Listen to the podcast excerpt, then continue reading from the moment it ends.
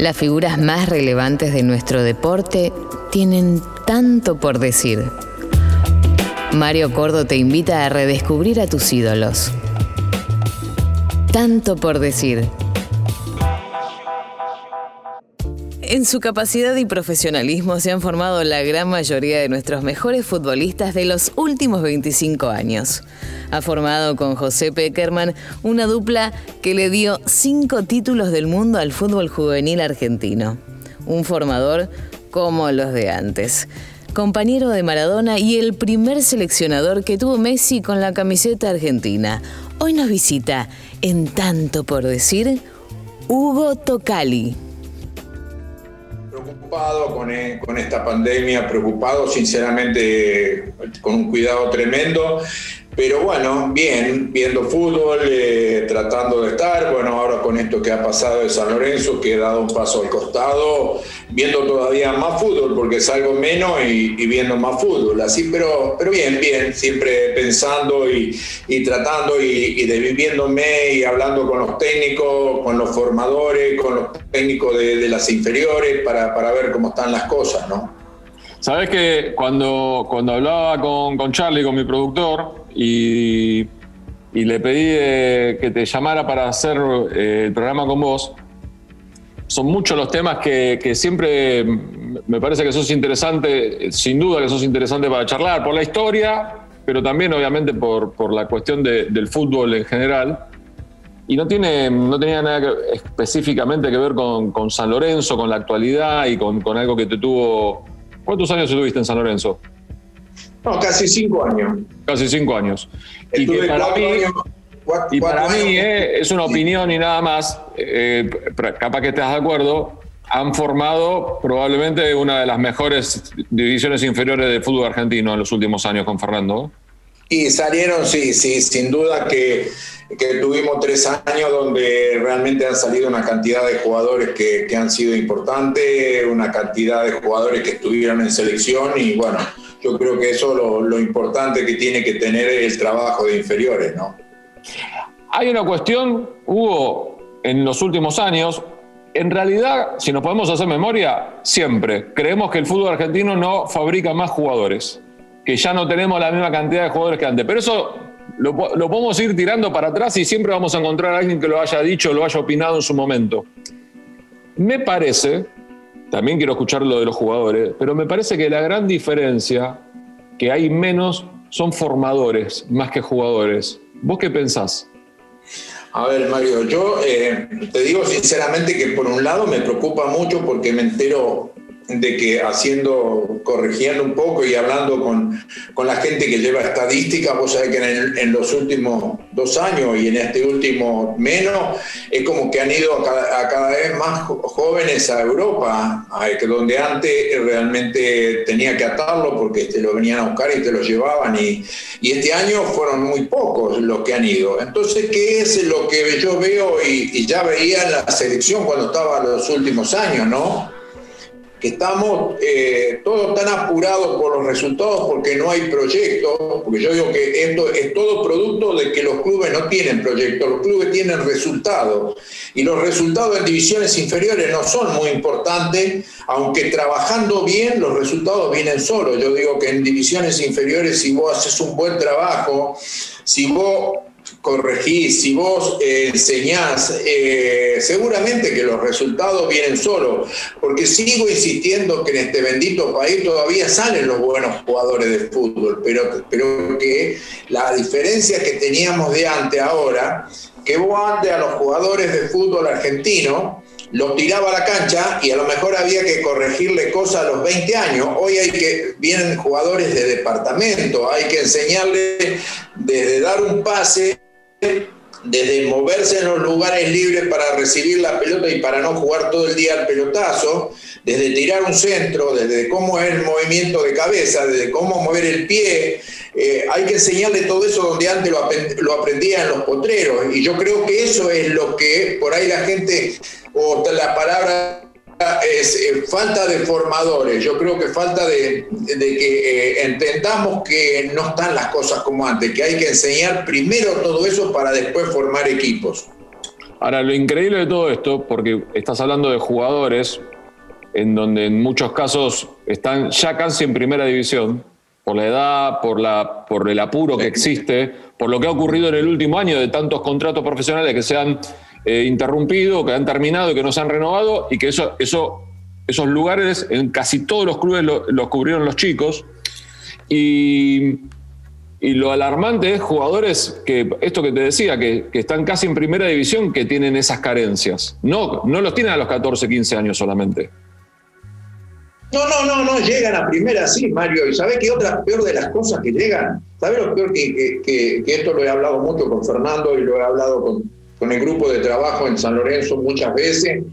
Y, y, donde yo a veces me enojaba mucho es que nosotros a los que juegan bien a los 14 años, por ahí le dejamos pasar todo y después llega con esos vicios a primera de algunos jugadores que no voy a dar nombre ni voy a, ni voy a decir, pero que llegan a primera y es como que no tienen esa responsabilidad de ser jugadores de primera división. Tienen solamente que le interesa tener un coche, solamente que le interesa el representante y, nada más. Y no tienen eh, ambiciones y no hacen sacrificio para cosas. Entonces, yo creo que todo eso son las cosas que hemos perdido en divisiones inferiores. Que antes el jugador tenía, yo mira, siempre lo destaco y lo digo de todas las, de las siete selecciones que hemos formado sub-20, de las siete selecciones que hemos formado sub-17. El jugador que nosotros sacábamos de la selección, te puedo asegurar, lo sacábamos porque teníamos que dar una lista, primero eran 18, después 21, ahora creo que están en 23, pero eh, el jugador que salía de la selección y no iba a un sudamericano mundial lloraba y a veces teníamos que consolarlo y era una desesperación. Ahora le da todo igual, le da lo mismo si va a la selección, si no va a la selección, le da todo igual, tienen las cosas todo mucho más fácil.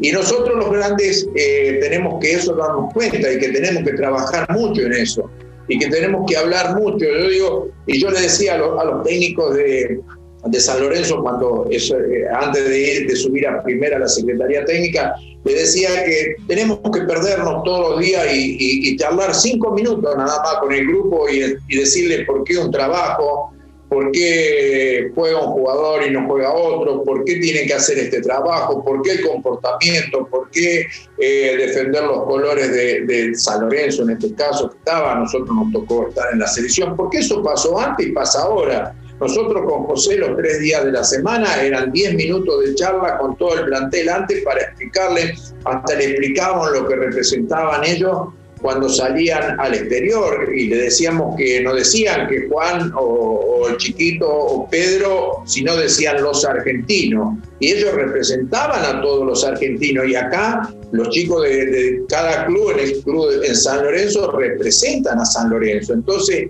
tiene, eh, todo ese respeto se ha perdido, Mario. Todas esas cosas eh, que a veces cuando no salen las cosas eh, con la técnica, con lo futbolístico, de jugar un poquito con el corazón, por, el, por la camiseta que vestís y todo eso, y eso sí se ha perdido un poco y, nos preocupa.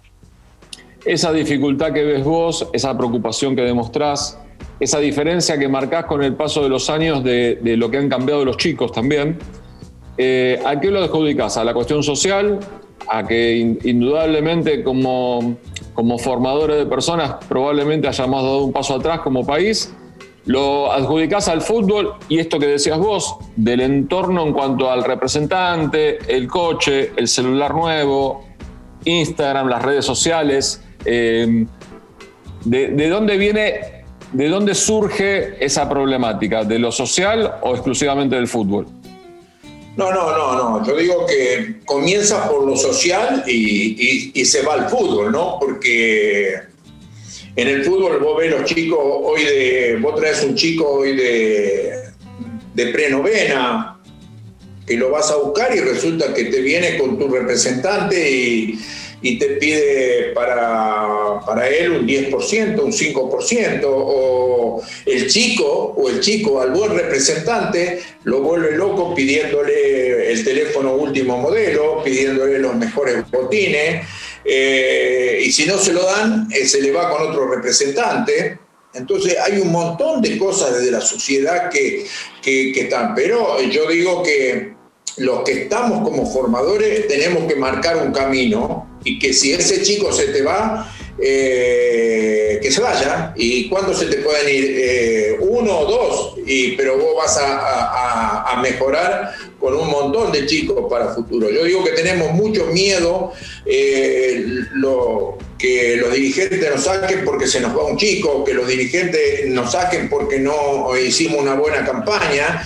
Y, yo también digo que los dirigentes no, no hacen un plan de trabajo, un proyecto para decir, bueno, ustedes van a ser técnicos durante tres años y tienen la responsabilidad de que nos tiene que llegar la mayor cantidad de jugadores a primera división.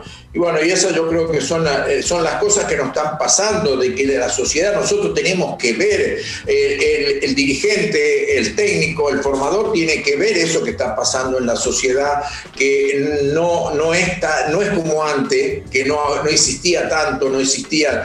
Nosotros, antes, eh, nosotros como ser hasta los 17 años, Nunca hemos dejado ir un chico con, un auto a, la selección. Eh, tenían que irse en el micro que iban todos y, si lo, tenían que llevar alguno o, tomar su taxi. Y bueno, y ahora te van en auto y llegan con una facilidad tremenda, hacen el primer contrato y te vienen con el mejor auto a practicar y nosotros tenemos que aconsejarlo. Yo digo siempre que hay cosas que recoger y que aquello que hacía eh, el querido Timoteo, que para descanse, que hace unos días eh, se nos fue, eh, que cuando el chico subía a primera o hacía su primer contrato, lo primero que le pedía que compre un departamento, que se, que se acuerde de la familia. Y yo digo que esas cosas no las tenemos que perder eh, nosotros los formadores. Nosotros tenemos que todos los días darle un mensaje de eso a los chicos. Yo digo que por ahí de, de 30 chicos que tenés o 35 que tenés en la categoría, eh, por ahí hay dos o tres que van a decir, uy, este, como hinchas, pero van a haber algunos que toman la, lo que vos le decís y que a lo largo de, un mes o dos meses o tres meses que le vas tirando conceptos de cosas, eh, se empiezan a formar. Yo digo que lo mejor que nos puede pasar a, a mí, por lo menos yo lo siento así, y lo hablé con José y también, ¿no? Que vos a, los chicos que tuvimos en selección, más allá de los campeonatos que se pudo haber ganado, más allá de lo que ellos pudieron hacer en el mundo como jugadores de fútbol, a nosotros lo que nos llena más de orgullo que ellos te dicen que nosotros también lo hemos formado como personas para el futuro, que por ahí algunos conceptos que nosotros le dijimos eh, en el ambiente de fútbol ellos se lo aplican en sus hijos.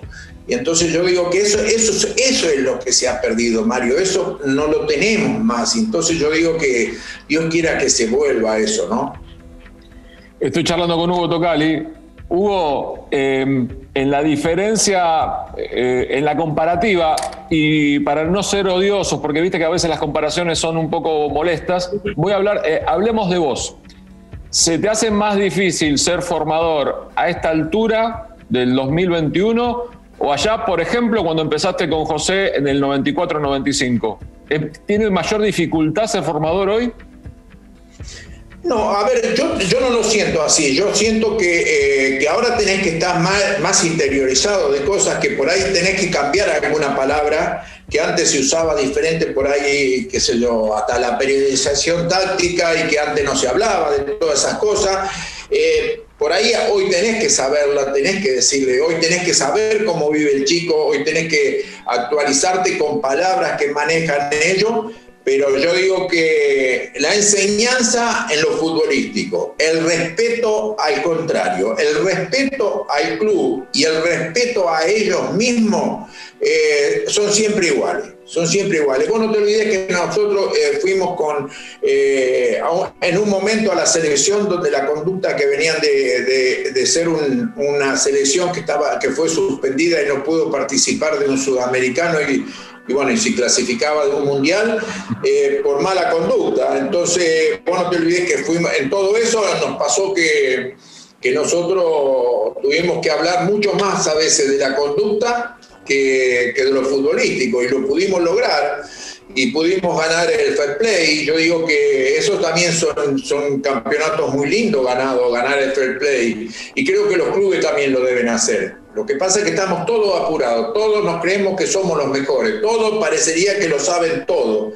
Todos los días tenemos que aprender. Yo hoy, a, mi edad, de que tengo 73 años, y, a mi edad sigo aprendiendo cosas. Sigo aprendiendo cosas de los técnicos, sigo aprendiendo cosas de los jugadores, y, y yo digo siempre que me despierto todos los días con la ilusión de descubrir un... El día que pierda eso, seré que tengo que dar un paso al costado. Hugo, estás entero, ¿eh? Estás impecable, ¿eh? Pero impecable estás. No, gracias a Dios estoy con muchas ganas. Sinceramente, Mario, estoy con muchas ganas, estoy con muchos deseos eh, de estar interiorizado en este fútbol argentino porque me preocupa mucho el fútbol juvenil, me preocupa mucho el futuro del fútbol argentino porque nosotros siempre fuimos eh, ganadores, siempre salieron muchos jugadores, siempre eh, fuimos eh, exportadores hacia el mundo de jugadores y, eso no, no, quisiera que se pierda, no quisiera que se pierda porque los clubes lo necesitan, porque, pero estoy preocupado por los proyectos, no veo son muy pocos los clubes, hay, ¿eh? hay, pero son muy pocos los clubes que tienen proyectos para el futuro de juveniles y para primera división, ¿no? Ya, ya, que los hay y que los ves, decime, destacame por lo menos a los que trabajan mejor, a los que, a los que indudablemente van a tener un resultado futuro. Escúchame, Vélez es un, club de los cuales uno puede, pero no, no es de ahora, ¿eh? de muchos años, de muchos años. pero hay algo que ha mejorado en los últimos tiempos, que me parece que tiene que ver un poco con lo que decías vos con el tema de la conducta, me parece. No, sí, sin duda, que eso ha mejorado y, que, que, tendrá que seguir mejorando, pero eh, ellos si se le va un chico porque se lo llevan por la patria potestad, no se desesperan y no hacen locura de pagar cualquier cosa porque después se te degenera todo lo otro. Lanús es otro equipo que también es un ejemplo en divisiones inferiores. Eh, porque está todos los días eh, con alguien que aparece nuevo, pero también está la inteligencia de, de los dirigentes de que tiene que haber un técnico que llegue y le dé, que hagan el proyecto y que le den importancia. El flaco Pellegrino llegó y no sé, creo que lleva un año de trabajo o, un poco más, Un poco más. Cuando empezó la cuarentena, ¿te acordás? Cuando empezó, eh, asumió, asumió y empezó la cuarentena. Exacto. Eh, y lleva creo que 10 jugadores han debutado en la primera de Vélez. Y bueno, eh, esas cosas son importantes. Eh, lo de Mariano Soso con, nosotros también hizo debutar una cantidad de jugadores en primera. Y yo digo que esas son el futuro, pero después hay que mantenerlo, después hay que fortalecerlo. No llega un jugador, llega y se hace dueño de la primera y ya no sale más de la primera hay que darle ese golpe y ese fogueo, eh, llevarlo despacio para que se afiancen en el término de seis meses de ser jugador inamovible de la primera. Y esto que marcabas vos de, los jugadores, eh, cuando ves, independientemente de lo que cito o no, pero cuando ves el trabajo de Bocha Batista en, en el juvenil, ¿crees que se le hace un ¿Fácil o más complicado el tener que conformar una lista en cuanto a calidad y en cuanto a cantidad de nombres? A ver, es fácil, eh, yo digo que, a ver, nosotros no siendo la, la, primera selección que hemos formado sub-20, donde había solamente Leo Biagini y Juan Pizorín, después eran todos jugadores de inferiores, pero después ya la segunda eran todos jugadores de primera. Eso existió siempre. Yo digo que la virtud del técnico de juveniles es tener conocimiento muy grande de todos los juveniles del país. Cuando no te dan uno, tener preparado el segundo, tener preparado el otro. Entonces, eh, cuando vos estás en la selección, elegí entre los mejores del país. Al Bocha, sin duda, que se le hace difícil eh, eso, pero también nosotros, y lo hemos, nos ha pasado, yo he ido a un a un campeonato de Toulon, donde yo creo que es un campeonato muy importante.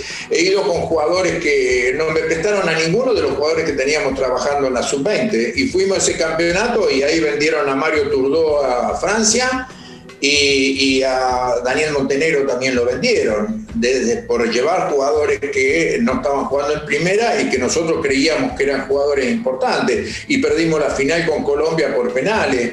Eh, entonces, yo digo que eh, se le hace difícil porque vos tenés la idea de un equipo y, o de una cantidad de jugadores en la selección, pero el Bocha tiene que entender que la situación en el fútbol argentino está difícil, que con esto que ha pasado ahora, eh, que hay más chicos en primera que nunca, que hay más eh, eh, cosas que se juegan los clubes que nunca, él tiene que tener el plan A y el plan B, siempre tenerlo presente porque le va a pasar eso y si no va a sufrir mucho y, no va a tener, poder, no va a poder trabajar, ¿no? Lo entiendo perfecto. Hugo, ¿tenés un ratito más? ¿Podemos hacer una pausa? Sí, sí, vamos. ¿Sí? Hacemos un corte y sigo charlando luego con Hugo Tocali. Mario Cordo te invita a redescubrir a tus ídolos. Tanto por decir. Hugo, estaba pensando que probablemente junto con José lograron llegaron y consiguieron más de lo que pensaban allá por el 94-95 cuando asumieron al frente de los juveniles.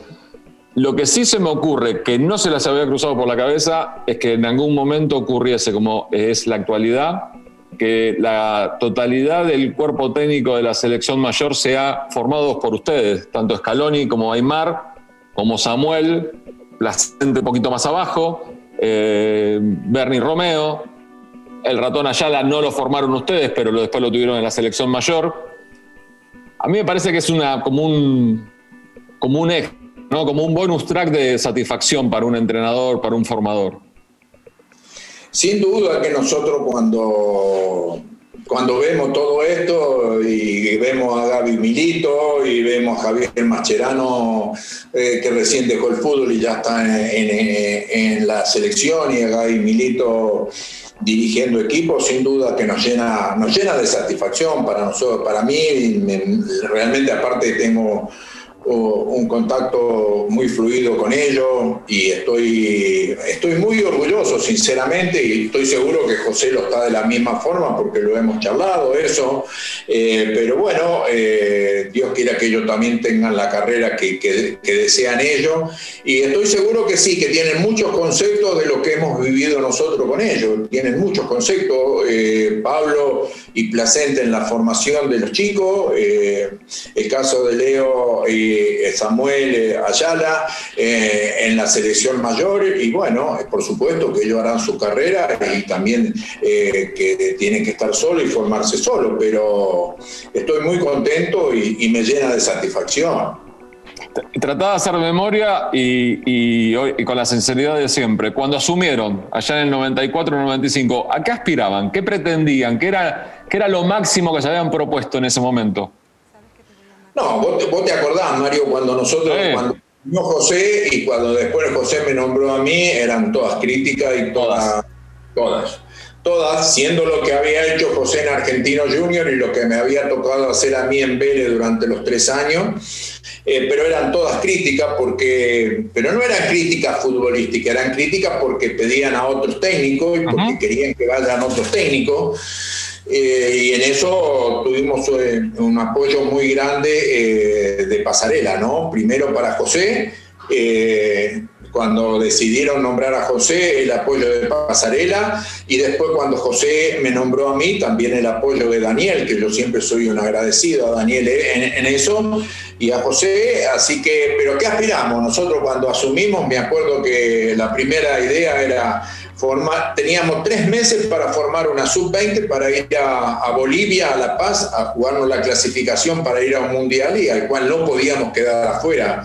Pues nosotros sabíamos que si quedábamos afuera y no clasificábamos para ir al mundial, y se nos iba a hacer un problema grande y no sé cuánto, cuánto hubiésemos estado en la selección. Eh, pero bueno, estamos los dos con una, una, potencia, una fuerza con José, con Salorio, con Urtasun, eh, con Lamas, eh, toda una, una, fuerza tremenda y, y así que fuimos a pasar fin de año a La Paz para adaptarnos a la altura. Yo fui dos días después porque tuve que llevar a Sorín, que Sorín jugaba para la selección mayor, había jugado un partido, y fui dos días después, y fin de año lo pasamos con los chicos llorando y consolándolo a los chicos para que no estaban con la familia, y bueno, todas, todas esas cosas, y no es como ahora que estaban los teléfonos a cada dos segundos, eh, como se está ahora, y que están conectados, y que a lo mejor eh, lo, lo estás viendo, estás comiendo y estás comiendo con la familia, aunque estés en Bolivia, no era eso, no existía eso. Y yo creo que eso también nos hizo bien para nosotros entender eh, eh, un poco lo que significaba el grupo de trabajo y el grupo de jugadores y, y bueno, pudimos clasificar la sub-20 Después eh, vino que la sub-17 no, no pudimos seguir a jugar el sudamericano antes del Mundial de Qatar. Tal es así que yo no fui al Mundial de Qatar porque tuve que ir a Perú a, jugar el, sudamericano sub-17, que después llegó José y también estuvo allá. Eh, y bueno, con una clasificamos y salimos campeones y con la otra también clasificamos y salimos tercero en Ecuador en el, en el Mundial de Ecuador. Y bueno, todo eso nos llevó a, a tener eh, José un plafón muy grande y nosotros acompañarlo. Y, después, eh, pero lo que yo digo siempre y lo que valoro del grupo y lo que valoro de, nuestro pensamiento es que el pensamiento que tuvimos el primer día no nos cambió por haber ganado eh, un campeonato, cuando ganamos el segundo, cuando ganamos el tercero. Siempre pensamos en lo mismo y, y teníamos la misma idea y teníamos la misma idea de formar, la misma idea de, de trabajar para la selección, de trabajar para sacar jugadores para la selección mayor. Y yo lo cuento siempre y digo que nosotros salimos campeón del mundo en Malasia y teníamos que quedarnos dos días para volvernos porque los pasajes daban así. Y bueno, llegamos al hotel y el Salorio nos dice a José y a mí que nos esperaban la habitación para tomar mate y nosotros fuimos con estaba la copa en la, habitación de Salorio y fuimos con un cuadernito eh, que teníamos anotado eh, todo lo de la SUDI-7 porque teníamos que llegar y ya teníamos que salir con la SUDI-7 y Salorio nos tiró los cuadernos y todo y nos dijo que disfrutemos un poco, pero yo no me arrepiento de eso, yo digo que el formador tiene que vivir así, tiene que vivir para el, para el juvenil, tiene que vivir para, para todos los días estar aprendiendo, todos los días estar viviendo de la qué es lo que necesita la juventud, qué es lo que necesita el formador, qué es lo que, el, jugador, perdón, qué es lo que, que se siente. Entonces, yo creo que eso fue un valor muy grande del cuerpo técnico, ¿no? Sabes que eh, escuchándote y tiene que ver un poco con lo que hablábamos en el primer bloque, creo que una de las cosas que también le ocurre a, los formadores hoy, la, palabra autorizada sos vos, Hugo, yo soy un, atrevido que opino, eh, es que me parece que se busca el reconocimiento y el prestigio también muy rápido y se sabe que el formador capaz que viene un poco más atrás en los aplausos de la carrera de cualquier futbolista.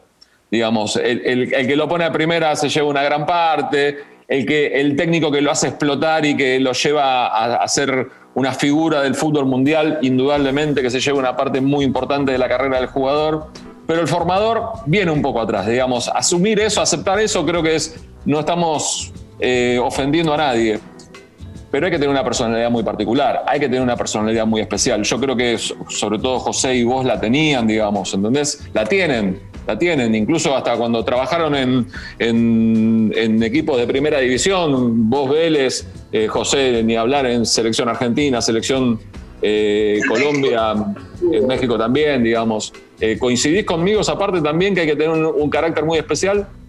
A ver, yo, yo, digo, yo digo siempre, ¿no? Que, y porque me tocó vivirlo, Mario, esto lo digo, eh, y porque yo siento mucho la formación, yo la, amo, eh, ya te digo, me desvivo por la formación, más allá que, que dirigí primera, más allá que ahora estuve en una secretaría técnica de primera, pero yo amo la formación. Y yo digo siempre que, y cada charla que me tocó ir a dar en, alguna, alguna eh, de los técnicos, escuela de los técnicos, donde tenía que explicarle, siempre le explicaba que, que cada técnico tiene que planificarse, que lo peor que le puede pasar a un técnico es trabajar en inferiores como formador y mirar de reojo la primera para ver cuándo se cae el técnico de primera. Eso, eso es algo muy feo y algo que eh, pierde los sentidos de formador y pierde los sentidos de qué es lo que quiere para el futuro. Es verdad lo que decís vos también, que eh, cuando vos eh, formaste un chico y llegó a primera, pero vos sabés que la mayoría de los casos,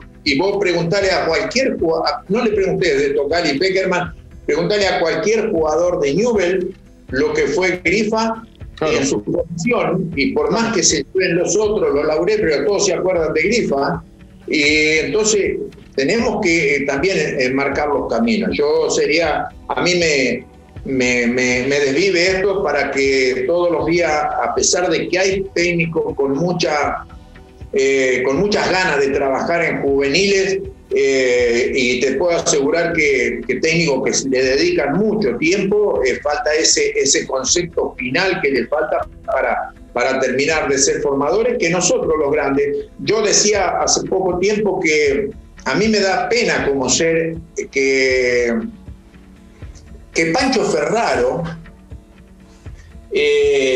no esté dando o dando charlas en el interior del país o, que alguien lo contrate para, para poder eh, enseñar todo lo que vivió él, ya sea como selección, como técnico de los, clubes, en juveniles, en selecciones juveniles, porque nosotros tenemos que, eh, el, el, el 70% de los jugadores que están eh, en, el fútbol argentino, acá, eh, en, el fútbol grande y que son, van a Europa, es del interior del país. Y nosotros no hacemos nada de acá, de, este lado, que era lo que nosotros también hacíamos con las selecciones juveniles, que íbamos mucho al interior y dábamos charla a los técnicos.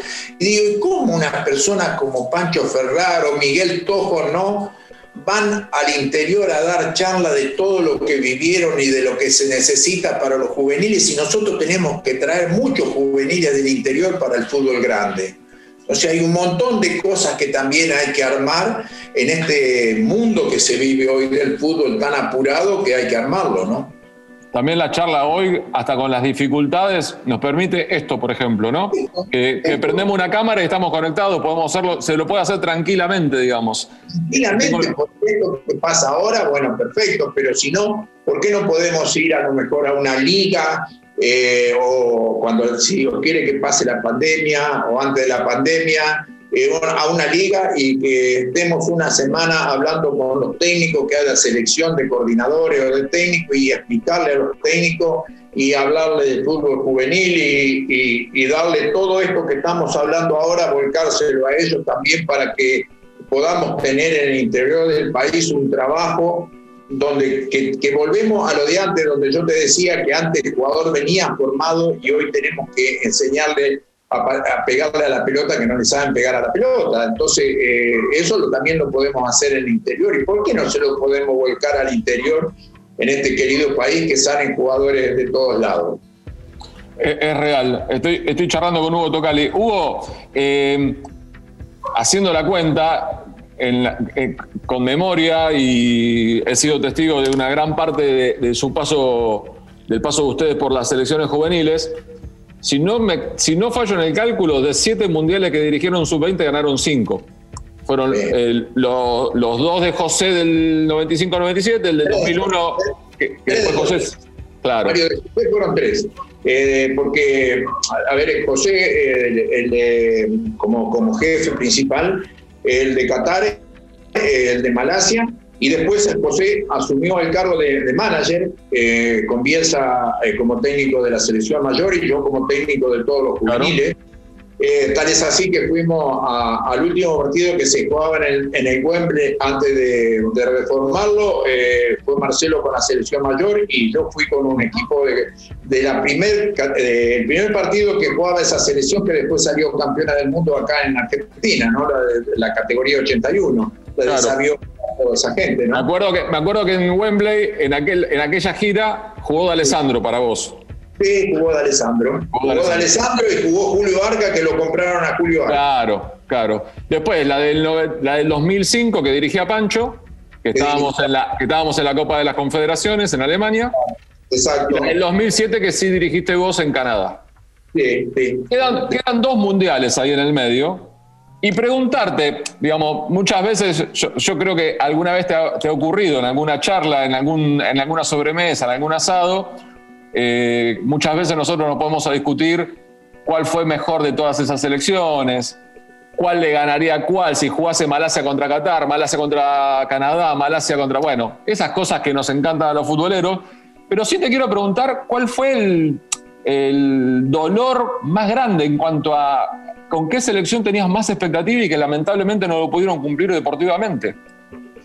A ver, eh, yo, yo con la selección que esa estuve yo con la selección que, eh, fuimos a Emiratos Árabes, eh, que no pudimos ganar, que salimos tercero, perdón, segundo que nos ganó, no, tercero salimos, que nos ganó la semifinal Brasil 1 a 0, que era la de Mascherano, Cabenagui, el finadito Eberto, me acuerdo.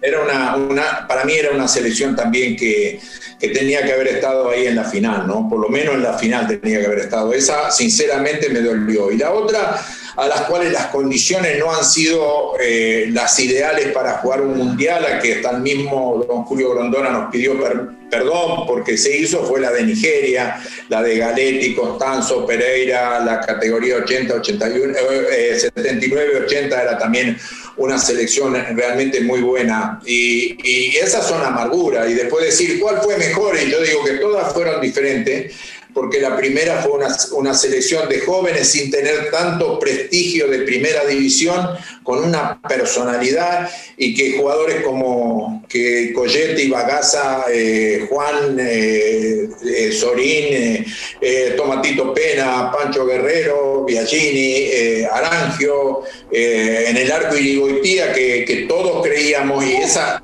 esas son cosas que... Lo que atajaba Irigoitía, por favor. Claro, esas son cosas que a uno le duele de haber tenido... Nosotros decíamos que Irigoitía era otro Pato Filiol, que tal es así que llegó acá y debutó en la primera de River cuando volvió. ¿no? Y que se nos haya quedado. Y realmente esas son, esas son las cosas que sí te duelen, ¿no? Te pones contento con los otros que llegaron, pero esas cosas duelen mucho porque yo creo que era un arquero para cosas mayores, igual que Gastón Pesuti, ¿no? Sí. Sí, pero eh, ¿sabes cuál recuerdo también? Que mm, la de la, la, que quedó eliminada para Sydney 2000, porque era la suma de Qatar y Malasia. Ah, la del preolímpico. La de Londrina. De Londrina, ay, el preolímpico. No, que no hizo el gol Chile sobre la hora, que con, ya, con el empate nosotros pasamos, ya tenía, Chile más, Chile tenía todas las valijas preparadas para irse y todo. Eh, y yo estaba anotando quién iba a patear los penales. Y no hacen el gol y quedamos afuera. Y fue un dolor muy grande ese, ¿eh? porque había una, una, selección de jugadores que, que, era, que llegaron todos a, a jugar en todas partes del mundo y a ser grandes figuras en el mundo. Después tuvimos la posibilidad de ganar las, medallas de, Atenas y de Beijing, pero indudablemente, obviamente que los torneos hay que jugarlos, pero con, los, con la calidad y cantidad de nombres que tenía Argentina en esa camada, en esto que, como digo yo, sumamos lo de Qatar y lo de Malasia, digamos, se juntaron todos ahí para, para jugar esa clasificación. Eh, fue un golpe muy duro, ¿eh? Fue realmente un, golpe muy, duro. La verdad que nosotros vinimos eh, con José quedamos muy mal eh, porque teníamos mucha ilusión con esa selección de, poder llegar a, ganar eh, eh, eso porque realmente eran, eran jugadores que, que demostraban y, vos los veías que tenían un potencial para, para futuro tremendo y bueno, nos quedamos fuera realmente. Y algo más, Hugo, para, como para cerrar una parte de, de los juveniles incluso hasta el Mundial pasado, el último, el de Rusia, todavía llegaban jugadores de la era Peckerman, ¿no? Porque estuvo Di María, estuvo Leo, estuvo Kuhn, eh, estoy eh, Macherano, obviamente, eh, seguramente me estoy olvidando de, alguno. eso me parece que también ah, es una parte de satisfacción, la cuestión de la continuidad y la carrera que han podido hacer. Independientemente de que obviamente que después llega un momento que ya depende mucho de ellos y depende de, la suerte, de lo que le toca y de las cosas que se van cruzando. La carrera de, los futbolistas, de los entrenadores también, pero de los futbolistas tiene tantos imponderables que a veces depende de pequeños detalles si, si van para abajo o van para arriba, digamos, ¿no?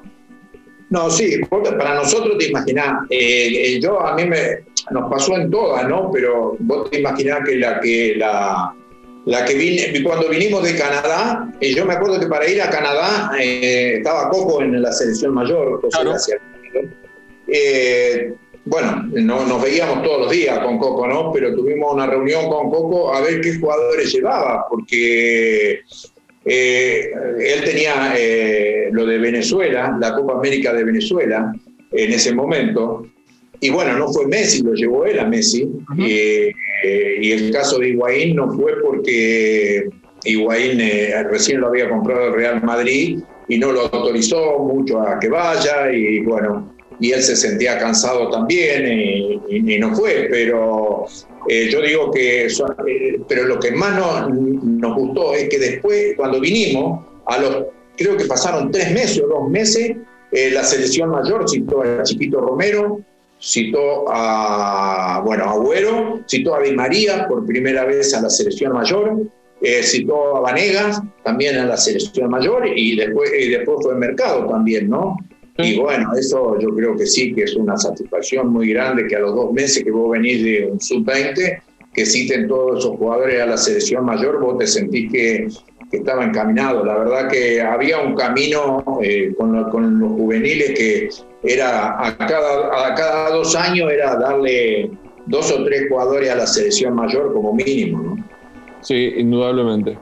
Hugo, ¿podemos hacer la última pausa? No. ¿Sí? Escuchamos un poquito de música y luego sigo charlando con Hugo Tocali.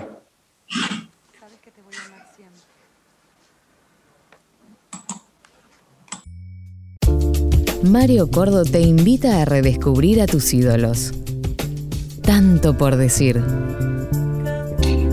Hugo, hablamos mucho de juveniles, hablamos mucho obviamente de, la etapa tuya y de José en AFA, eh, y llegó el momento de tocar, de que le haya tocado la selección mayor, después de la, de la inesperada renuncia de Marcelo. Lo primero que te quiero preguntar, hasta desde tu lugar, pero si sentís que a José también le ocurrió lo mismo, si pudieron disfrutar de la selección mayor. No, no, la pudimos disfrutar, sí, sí. A ver, eh, lo que pasa es que nosotros siempre, eh, por ahí vos me decís, ¿cuánto disfrutaste los juveniles?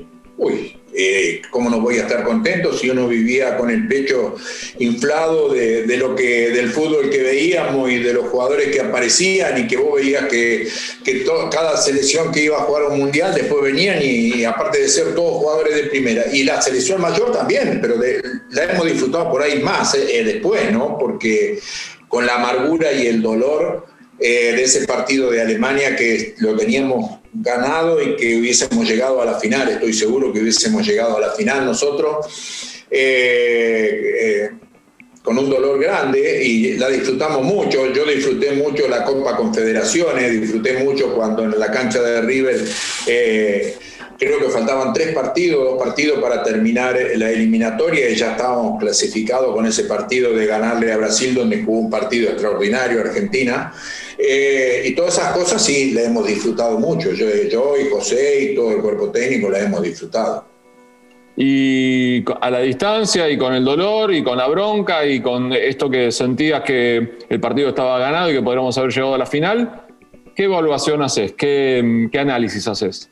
Hago el análisis de, que nosotros después al, mes tuvimos que ir con José a una reunión en, Alemania donde eh, fueron todos los técnicos que estuvieron en el Mundial y la FIFA, eh, la FIFA dio como Argentina uno de los mejores partidos eh, tácticamente que se habían visto había sido el de México y Argentina, aquel que le pudimos ganar 2 a 1 con un gol de Maxi Rodríguez.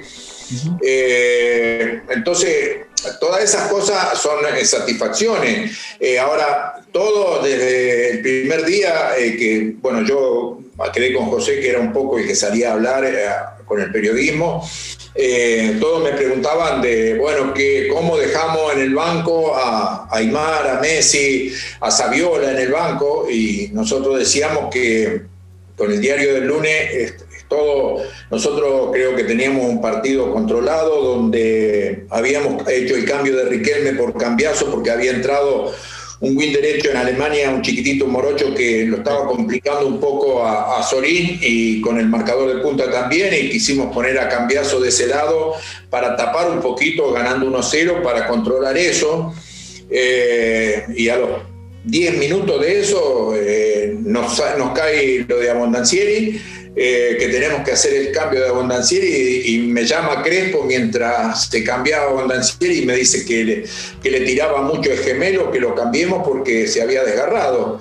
Y tuvimos que resolver todo en, un, en un minuto, resolver todo. Y nosotros pensamos con, por supuesto que José es el jefe principal y es lo que me preguntaba, yo le decía, y bueno, y decidimos en ese momento por Julio Cruz porque creíamos que de la forma que nos podía empatar Alemania era de cabeza, y tal es así que nos empató de cabeza con, eh, con el gol de, del 9 de Klos. Eh, entonces, eh, después, claro, después ya no teníamos más cambio, había tres cambios solamente y después ya no había más cambio. Y claro que a nosotros también nos dolía que en el banco esté, eh, teníamos el empate.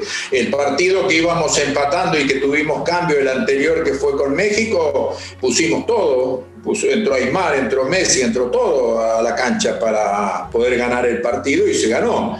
Pero en ese, en ese momento, con la lesión de Abondancir, el cambio que habíamos hecho de Riquelme y la lesión de Crespo, no nos quedó más cambio. Y bueno, y yo no estoy arrepentido, te digo sinceramente, no lo vi nunca más, Mario, el partido de Alemania no lo vi nunca más ese partido. Increíble. Eh, eh, pero no estoy arrepentido porque lo tengo muy grabado en mi Claro, eso es lo que te iba a preguntar, porque me está dando detalles. Mira que desde que me, desde que me dijiste, me acuerdo perfectamente el extremo por derecha que puso Klinsmann. El morocho no me puedo acordar del apellido y no, no, me quiero poner a googlear ahora al aire, pero eh, me acuerdo perfecto que, entró y que, que sí, que había, generado, había generado problemas Juanpi pero sí que lo tenés muy presente el partido, a pesar de que nunca más lo volviste a ver. No, no, no, no tengo muy presente el partido, tengo presente el papelito de, del arquero con, los, penales, tengo presente todo. Y, pero yo te digo sinceramente que si hoy en día se presentara lo mismo, eh, haría lo mismo que hicimos en ese momento. No, no, no es que, eh, y esto lo he hablado con José, eh, no es que estamos arrepentidos de, lo que hicimos, el dolor de, imaginar de nosotros, para nosotros, que era de los 14 años con nosotros, de Aymar, de Riquelme y de Messi, tenerlo ahí en el banco, perdón, de Aymar, de Saviola y de Messi, tenerlo ahí en el banco, era un dolor del corazón que se te partía, pero bueno, no había más cambio y había que esperar eh, que lleguen los penales, y llegaron los penales, y bueno, llegaron todo lo que pasó, pero no, no, no, no, estoy arrepentido, estamos arrepentidos para nada de eso, por lo menos yo no estoy arrepentido.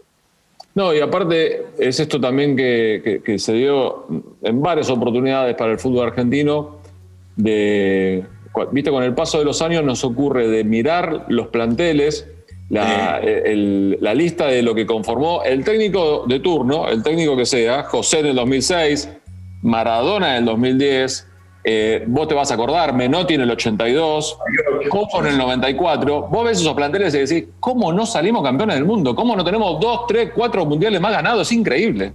Increíble, porque el de, vos te imaginas, el del 82 de, que oh. venía, el del 82 era una cosa. no, no, era el campeón del mundo más Maradona y Ramón Díaz. ya está, digamos, ¿no? Era, completo. Era, Sí, era completo y yo digo que también lo de lo de lo de Maradona que también ha elegido había elegido buenos jugadores, eh, pero bueno, eh, yo también digo que la importancia de que Argentina está, a mí me dolió mucho lo de lo de Rusia. Eh, todo lo que pasó. ¿no? a, ver, a mí me duele mucho la organización y todo lo que pasó y todo lo que se dijo y todo lo que se habló y todo lo que pasó en la concentración y todas esas cosas me, a mí me duelen mucho porque el fútbol eh, es una cosa que es diferente, ¿viste? Es diferente y, yo no, no, me gusta cuando pasan todas esas cosas y cuando la gente habla, habla de, los jugadores y de los técnicos de esa forma. Eh, y bueno, eso sí me duele, esas cosas sí me duelen. Es cierto, un poco volvemos a lo que hablábamos en, la primera parte del programa. Ha cambiado mucho las redes sociales, las opiniones de los entornos de los futbolistas, a veces los familiares, a veces el representante, cosas que se filtran. Lamentablemente es muy difícil hacer callar un, un, grupo de personas de 40, 50 personas, es muy difícil, muy difícil, siempre hay alguien que habla. Y eso se vio todo llevado por, indudablemente, por una gran desorganización. La desorganización existía y todo trascendió puertas afuera, ¿no? Sí, todo lo que va pasando. Yo digo, son todas las cosas que, que pasan durante la semana o durante los meses en cada cosa. La selección le pasó todas esas cosas meses antes eh, de que se cambió tantos técnicos, que nunca pasó esto, vos sos testigo de muchas cosas de la selección, y nunca se cambió tantos técnicos como han cambiado los últimos años, gracias a Dios ahora vino lo de Escalón y lleva un tiempo bastante largo, y Dios quiera que llegue al Mundial y Dios quiera que dirija el Mundial, pero nunca, y todas esas cosas que era como que en un momento era un barco sin timón, y bueno, eso después se paga, y sin duda que en Rusia se pagó, ¿no? Y se vio.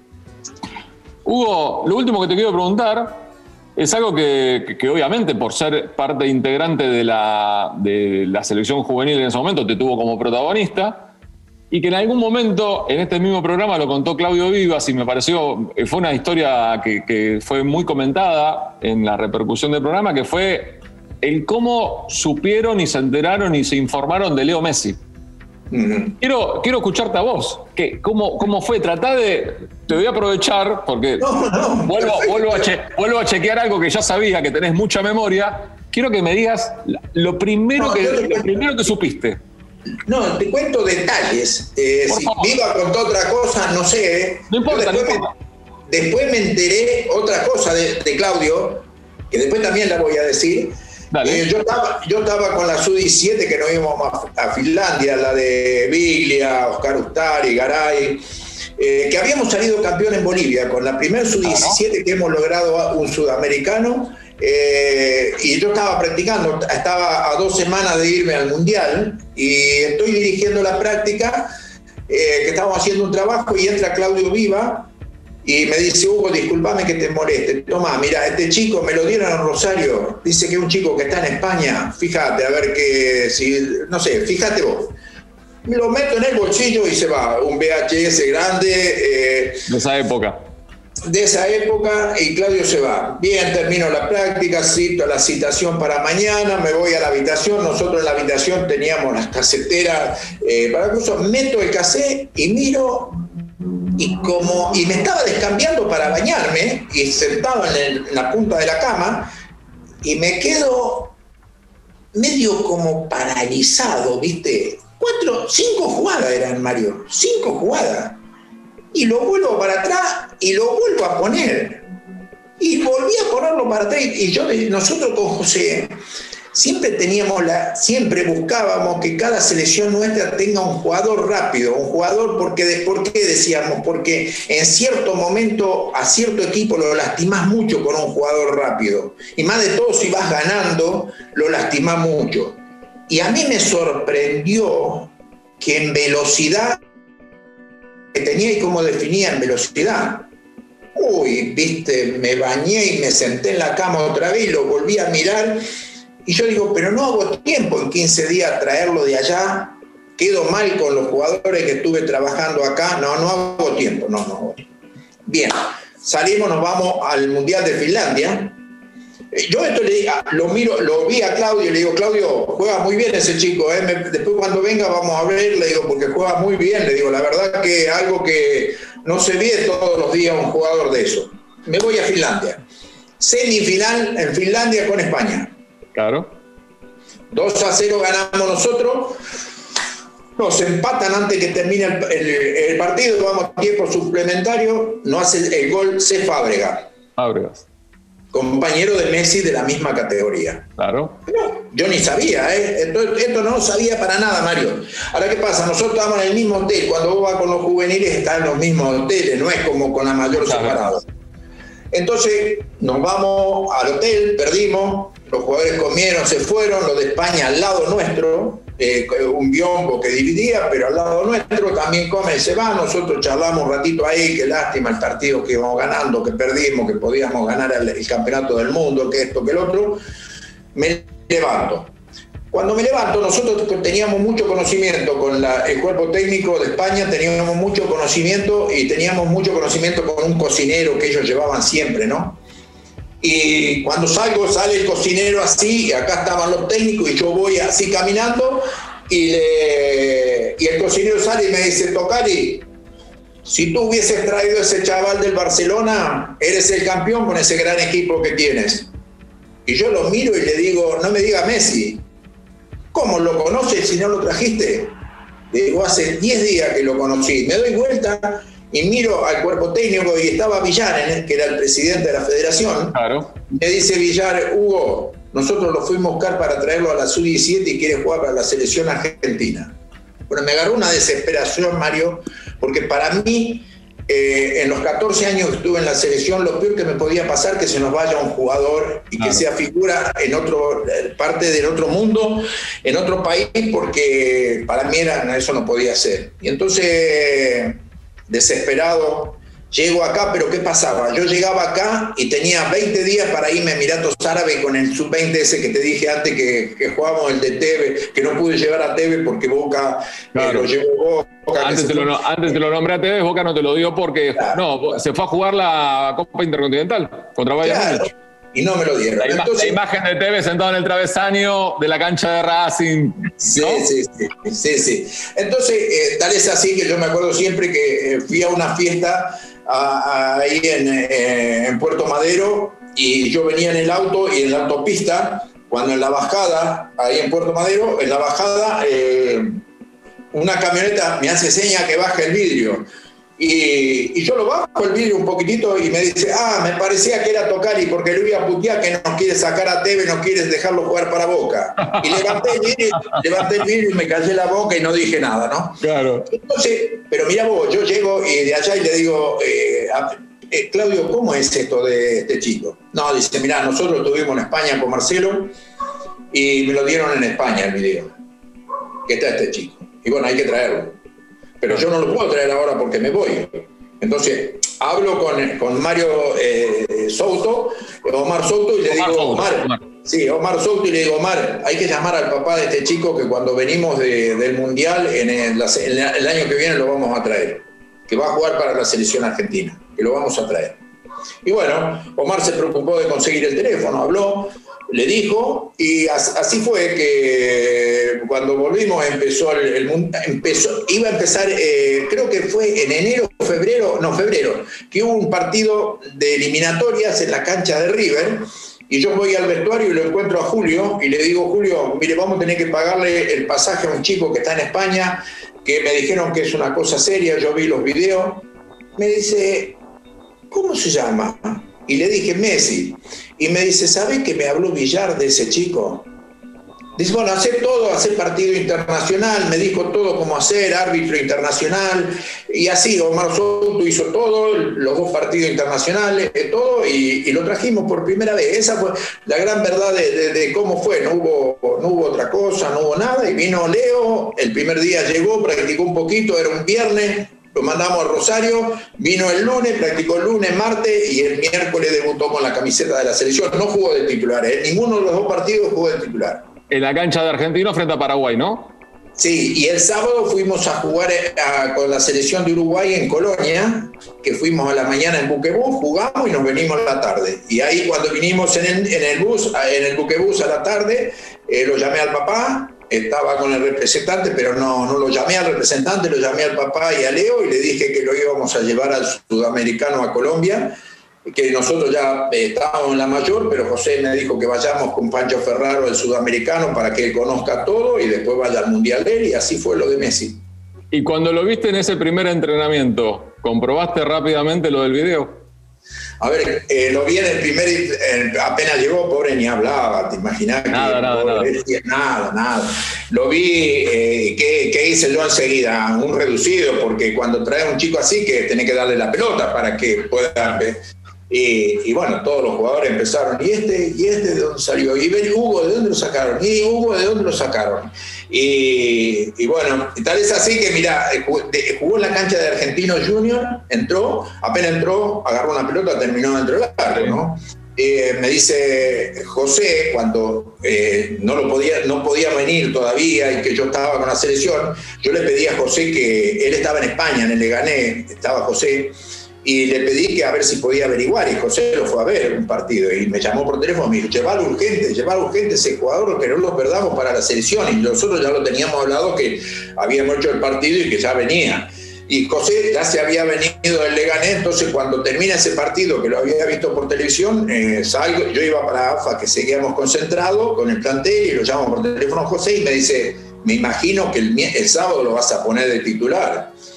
Le digo, José, vamos a ver, pero no le podemos hacer. Eh, el, otro equipo está practicando hace mucho juntos. Te imaginas que yo tenía el Pitu Barriento, tenía ese chico bravo, bravo. el de Vélez, que tenía unos volantes también impresionantes. Le digo, no lo podemos hacer. Si lo vemos lo mismo, vos no lo viste, ¿qué, me decís? ¿Que no lo vamos a dejar en la selección? ¿No lo vamos a llevar al sudamericano? No, no, sí, sí, sí, dice, pero eh, dale la camiseta de titular. Y no se la di, no, en Uruguay no jugó de titular, entró en el segundo tiempo, hizo dos goles. Acá hizo uno y allá en Uruguay hizo dos. En Colombia, el sudamericano que estuve con ustedes, eh, no, tenía la 10, la 10 la usaba Pitu, él tenía la 18. Y, te voy a contar, y te voy a contar algo que a la gente no le va a importar, porque cuando, cuando vos contás tu historia es muy interesante, porque cuando la cuento yo no tanto. Eh, yo, tenía, yo tenía una costumbre, Hugo, cuando viajaba con la selección o como cualquiera, incluso si me tocaría viajar hoy, haría exactamente lo mismo. Cuando llego me voy a trabajar, inmediatamente hay que cubrirse rápido, ¿viste? Hacer notas, hacer algo como para que como para cualquier cosa que ocurra en, la siguiente, en, los siguientes días. Y fui directamente a Pereira en el, al entrenamiento y recuerdo perfectamente que Ricardo Ruiz, que era el jefe de prensa de aquella delegación, le dije, Ricardo, ¿cómo se llama el chico del Barcelona? Y me dijo, mira, se llama Messi, Lionel, pero si lográs que hable, te doy un premio, porque hace dos días que estamos aquí todavía no le, no le conocimos la voz. Y le hice una nota. Y después con el paso, yo estaba en el mismo hotel que ustedes, con el paso de los días y qué sé yo, y lo que se terminó transformando este muchacho, ¿no? Es, es, una cosa que no se puede. ¿te, animás a, ¿te animás a ubicarlo? Digamos, obviamente que no hay discusión, digamos, es, uno u otro. ¿Podés elegir cuál de los dos fue mejor? Yo digo, yo eh, digo que siempre fui un afortunado en la vida, ¿no? Porque he logrado como técnico lo que, lo que todo técnico cuando está haciendo el curso sueña. Eh, dirigir los juveniles, salir cinco veces campeón del mundo, dirigir la selección mayor, tener a la cantidad de jugadores que vos formaste en la selección mayor, un montón de cosas. Pero también eh, tuve la suerte de ser compañero de Diego en el 77 en Argentino Junior y de traer a Messi, tenerlo al Messi que estaba aprendiendo todo eh, durante prácticamente dos años, ¿no? Yo digo que eh, son dos jugadores diferentes. No, yo no puedo decir, si yo diría que uno es mejor que el otro, eh, me estaría, estaría traicionando algo que yo pienso del fútbol. Yo digo que yo como ser, eh, si vos me hablaras de Maradona y de Riquelme, te diría, ah, sí, son los dos grandes estrategas, formadores que manejaban un equipo que manejaban un equipo, hacían jugar el equipo al ritmo de que querían ellos, tanto Maradona como Riquelme. Pero Messi no, Messi es un prácticamente un definidor, prácticamente un jugador que, te define los partidos con muy rápido, cuando eh, se le enciende la, velita te, define el partido, en vez de lo otro te hacían jugar a los equipos. Entonces yo digo que me gustaría que los dos estén siempre, ¿no? Hubiese sido algo muy lindo también tenerlo a los dos. No me hubiese gustado que, contestes uno de los dos. A mí me pasa lo mismo. No, no, no, crees que no A mí me pasa lo mismo. Y creo, y creo, y creo, eh, creo que si me obligan, voy a elegir a Diego, elijo a Diego. Me parece que hay una no, Bueno, sí, mirá que yo fui compañero de Diego y te puedo asegurar que. Eh, pará, y Hugo, esto sí, esto sí te voy a preguntar y, no, no, vas a poder esconderte. ¿Sí fue el mejor Diego, no el de Argentinos? Sí, fue el mejor, eh. E, esa época de Diego fue la mejor, ¿no? No, el 77 de Diego fue una cosa monstruosa, monstruosa. En la cancha de Huracán, eh, Carrascosa era el 3, Valey era el arquero, las cosas que hizo en la cancha de Huracán fue una cosa monstruosa. Las cosas que le hemos visto, algo increíble. Yo te digo sinceramente, eh, era chiquitito, debutó en la selección ese año, eh, lo había en la cancha de Boca, que fue el día que, Carrascosa abandonó el fútbol. Eh, no, me acuerdo de todo lo de Diego y, fue una cosa monstruosa, Diego, pero lo de Messi también es un definidor tremendo, tremendo, tremendo define los partidos con una, facilidad tremenda. Hugo, un placer la charla, ¿eh? un placer, un placer también verte después de tanto tiempo, me alegra mucho verte tan bien, tan vital, realmente, y cuídate mucho, pero también quiero verte laburar pronto porque, como dije al comienzo, me parece que una de las grandes deudas, no deudas, una de las grandes carencias que tenemos en el fútbol argentino son los formadores más que los chicos. Y, tu palabra, ojalá José laburase en el fútbol argentino, ojalá tuviese ganas de laburar en el fútbol argentino, eh, indudablemente que son referentes. Te mando un gran abrazo, Hugo. Mario, muchas gracias, un abrazo grande, vos también cuídate siempre, estoy siempre a disposición de ustedes. Un abrazo. ¿eh? Gracias, un gran abrazo. Tanto por decir. Una charla entre amigos.